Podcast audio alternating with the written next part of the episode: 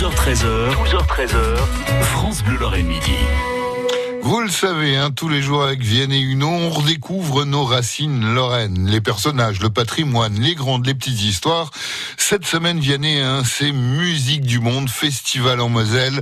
On continue notre périple dans le monde du tango. Eh ben oui, on tangote encore aujourd'hui, car j'en ai appris des belles en rencontrant les responsables de l'association Abrazo Tango de Metz, et ça me fait plaisir de les partager avec vous. Alors je vais vous parler de deux couples de tangueros mosellans dont les maris étaient plutôt réticents, en tout cas qui ne se voyaient pas danser le tango et qui y ont pris goût et finalement vont peut-être vous donner envie de rejoindre leur communauté car il y a une vraie communauté tango à Metz, 200 passionnés environ dont 105 adhérents à l'association Abrazo Tango. C'est une nano-société, en fait, m'expliquait le président de l'association, Didier Rizzo. Une petite société qui se connaît bien et qui est très mobile et se déplace facilement pour aller participer à une milonga, hein, c'est-à-dire un, un bal tango. Alors Didier Rizzo est un messin avec des origines à Amnéville et qui fut aussi élu de Talange. Il a un parcours pas banal.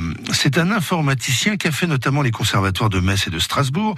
Il jouait du hautbois. Question danse, il était plutôt dans le souvenir des trois minutes de valse à l'ouverture du bal de son mariage. Et au-delà de cette figure quasi imposée, il ne s'imaginait pas fréquenter davantage les parquets de danse. Et pourtant, le tango, me disait-il, on a essayé et on n'a jamais quitté. Alors le on, c'est lui et son épouse.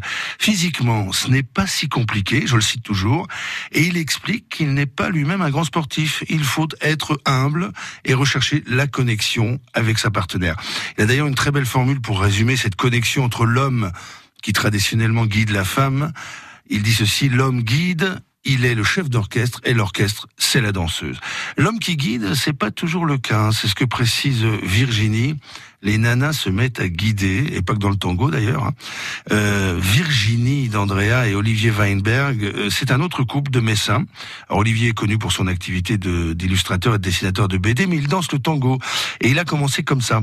Virginie me tannait depuis trois ans, je le cite. Hein.